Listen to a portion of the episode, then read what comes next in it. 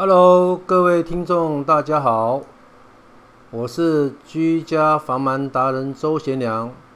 大家都称我叫 Ken 哥。今天第一次用网络来分享居家螨类的相关知识与问题。有很多朋友跟我说，尘螨的问题不就是用吸的、晒的、洗的，或者是呃？各种坊间的广告商品就能够有效去除尘螨，事实上是这样子的吗？我希望能用呃我的专业知识来帮助大众了解尘螨的生态以及正确的防治手段。由于呢生活环境中呢尘螨的问题呢是非常的复杂，到目前为止呢也没有一个能够一劳永逸的方法来防治它。让它在我们生活环境中归零。所以呢，我们将陆陆续续呢来分享周遭环境及居家螨类的生态，以及它们所造成的危害，还有用正确的、有效的方法来打扫。再来就是用我们市面上所贩售的商品如何来防治它。目前呢。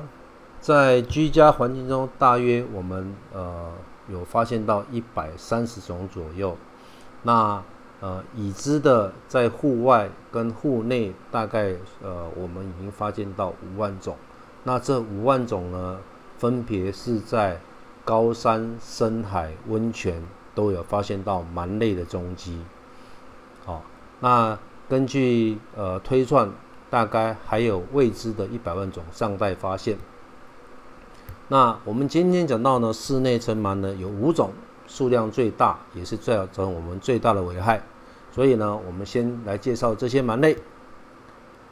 第一种呢，呃，在讲第一种之前呢，呃，我要先讲一下哦，螨类跟蜘蛛和蝎子呢是远房的亲戚，它们一样是八只脚的生物哦。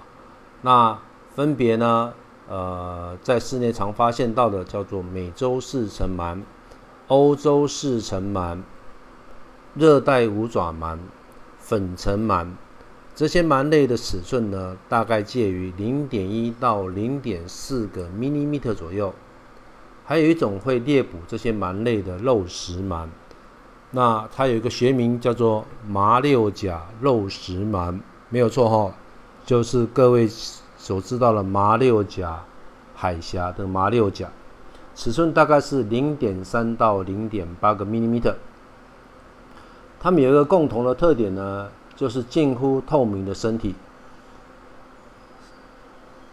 那室内呢，湿度、温度、温度呢在二十到三十五度，湿度在六十到八十八，是它们能够最大量的繁衍的时时时期。那白天呢，他们会躲在床垫、枕头、衣橱、榻榻米、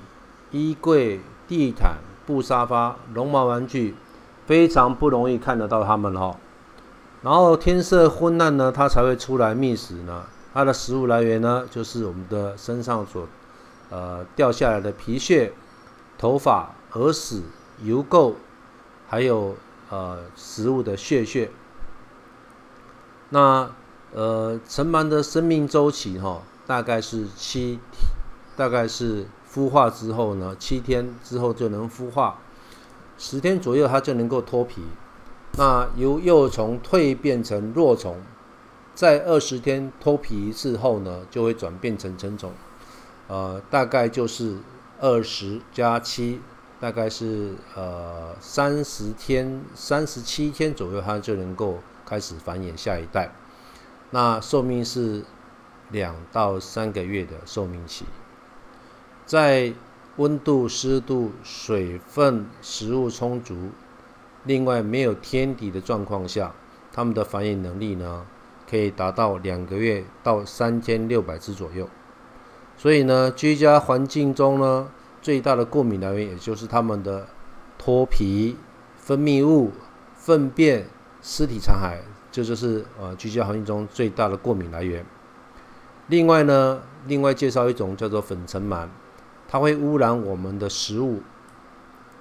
那厨房所放置的面粉、松饼粉、干香菇、糖、味增、果干、花生、坚果、奶粉跟中药材，都是他们喜欢的食物。哦，它会在里面大量的繁殖。哦，那有人跟我讲说，他都有用密封罐呐，呃，或用橡皮筋绑起来了，其实用处不大哈，因为密封它，因为它身体很小啊。它会沿着密封罐跑进去，呃，这个食物里面哈，啊，那被这些这个污染的食物呢，会造成一些呃，这个第一个呢，就是这个食品的风味呢会变质；第二个呢，它原来养分呢就会不不足，或者是呢中药才会失效。那第三个呢，最我们比较有严严重的坏就是比较轻的话就会起红疹过敏。然后比较严重呢，就会休克，有生命危险。那这边要呃插插播一下哈，呃，有些人呢去吃的这个日本料理的炸虾，那炸虾要裹粉炸嘛，那有人说高温炸应该没问题啊。那有些人吃的跟朋友去吃，呃，他没事，你有事，那你会怀你就说那个虾子不干净哦，其实。有时候可能是它的果的粉呢已经被这些螨类给污染了哈，所以不是不见得是虾子的问题哦，是你的耐你的这个过敏的过敏这个耐受程度比较低，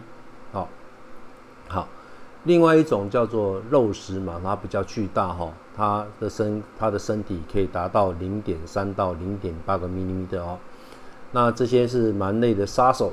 除了猎捕它们之外，它还会猎捕呢居家环境中其他的昆虫，啊，当然不是很大的昆虫啊，有这种叫做苏丝哈，它大概是一个 millimeter 左右，它可以猎捕它们，然后它会利用它大大的前肢呢来猎捕它们呢，并控制住之后呢，用它的口气的分泌唾液腺会分泌这个麻醉物质哈，在注入它们身体之后呢，吸食起液，那吸食后的这个尘螨呢。就会变成呃干燥，会变成呃这个过敏源哈。然后同时呢，很不幸它也会叮咬我们跟猫狗宠物哈。然后非常容易造成我们皮肤红疹跟过敏性的皮肤炎。